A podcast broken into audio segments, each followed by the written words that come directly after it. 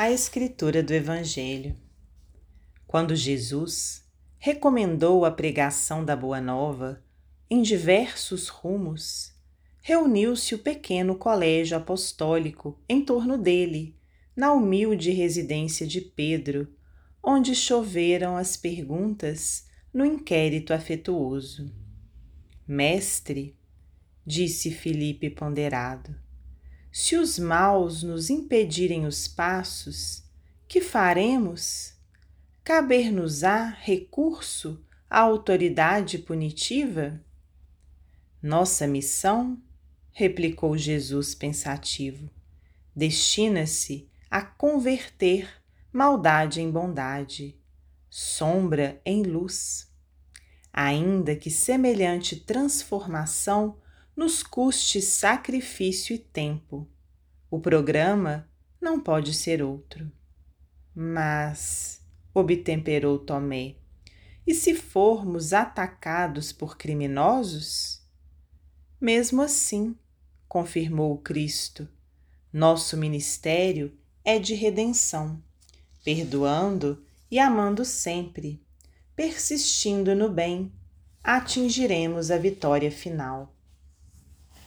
Senhor, objetou Tiago, filho de Alfeu, se interpelados pelos fariseus, amantes da lei, que diretrizes tomaremos?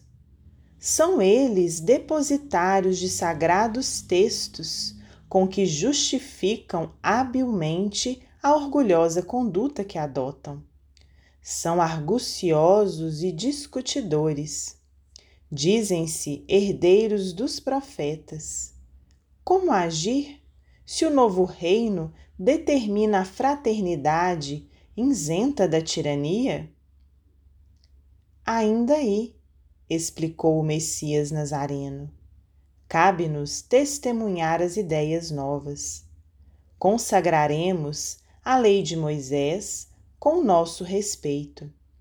Contudo, renovar-lhe-emos o sentido sublime, tal qual a semente que se desdobra em frutos abençoados. A justiça constituirá a raiz de nosso trabalho terrestre. Todavia, só o espírito de sacrifício garantir-nos-á a colheita. Verificando-se ligeira pausa, Tadeu, que se impressionara vivamente com a resposta, acrescentou: e se os causuístas nos confundirem?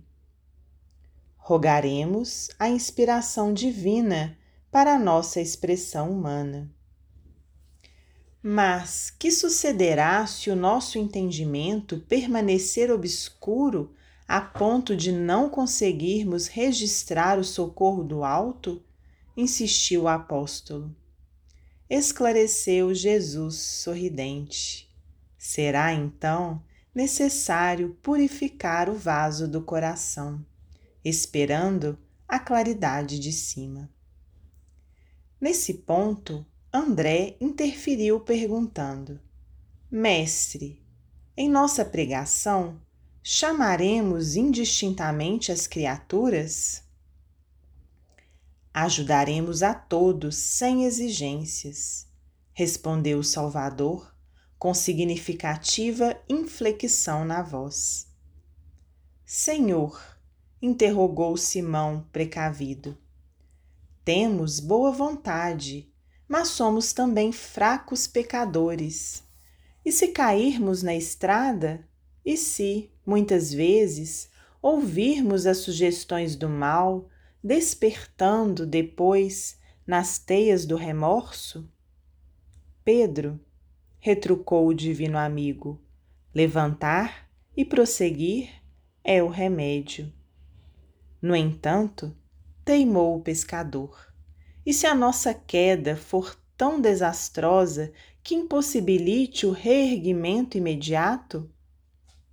Rearticularemos os braços desconjuntados, remendaremos o coração em frangalhos e louvaremos o Pai pelas proveitosas lições que houvermos recolhido, seguindo adiante.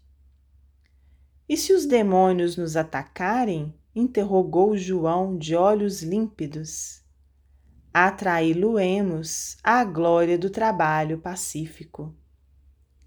Se nos odiarem e perseguirem, comentou Tiago, filho de Zebedeu, serão amparados por nós no asilo do amor e da oração. E se esses inimigos poderosos e inteligentes nos destruírem, inquiriu o filho de Queriote.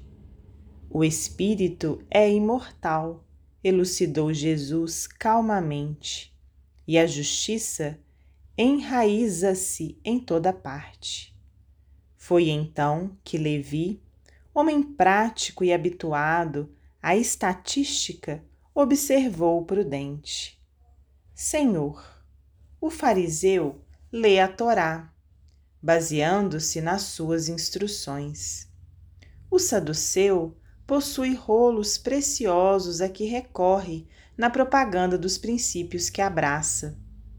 O gentio, sustentando as suas escolas, conta com milhares de pergaminhos, arquivando pensamentos e convicções dos filósofos gregos e persas egípcios e romanos. E nós? A que documentos recorreremos? Que material mobilizaremos para ensinar em nome do Pai sábio e misericordioso? O Mestre meditou longamente e falou: Usaremos a palavra quando for necessário, sabendo, porém, que o Verbo degradado estabelece o domínio das perturbações e das trevas. Valer-nos-emos dos caracteres escritos na extensão do reino do céu. No entanto, não ignoraremos que as praças do mundo exibem numerosos escribas de túnicas compridas, cujo pensamento escuro fortalece o império da incompreensão e da sombra. Utilizaremos, pois, todos os recursos humanos no apostolado, entendendo, contudo, que o material precioso de exposição da Boa Nova reside em nós mesmos. O próximo consultará a mensagem do Pai em nossa própria vida por nossos atos e palavras, resoluções e atitudes. Pousando a destra no peito, acentuou: A escritura divina do Evangelho é o próprio coração do discípulo. Os doze companheiros entreolhavam-se admirados, e o silêncio caía entre eles enquanto as águas cristalinas, não longe, refletiam o céu imensamente azul, cortado de brisas vespertinas que anunciavam as primeiras visões da noite. Irmão X, psicografia de Francisco Cândido Xavier, do livro Luz Acima.